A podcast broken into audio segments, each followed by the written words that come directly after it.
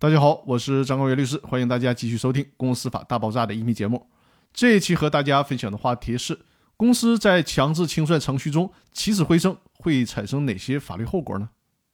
在强制清算程序中，想要申请公司起死回生，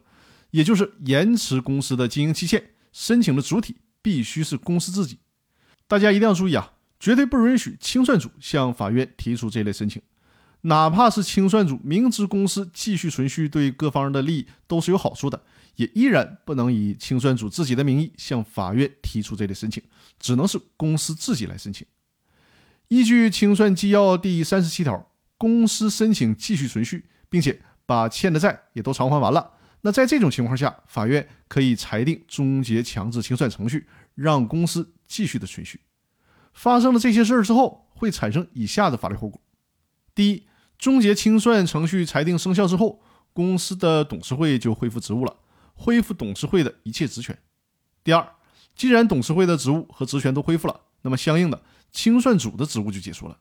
因为公司也不继续清算了，也不解散了，清算组再继续存在也就没有什么意义了。第三，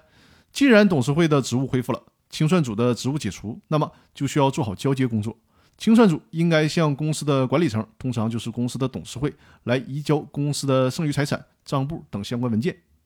第四，在这种情况下，不再解散公司了，而是裁定终结清算程序，那么公司的法人地位是不是就当然恢复了呢？最高法院认为得视情况而定。比如说，公司因为经营期限届满而被强制清算的，那么终结清算程序之后，就得去工商行政管理部门办理经营期限延长的手续。总之呢，要根据不同的情况采取使得公司法人地位可以继续存续的措施，而不是拿到终止清算裁定就完事儿了。所以说这一点，请大家要注意。那好，本期分享的内容就到这里了，感谢各位的收听，谢谢大家。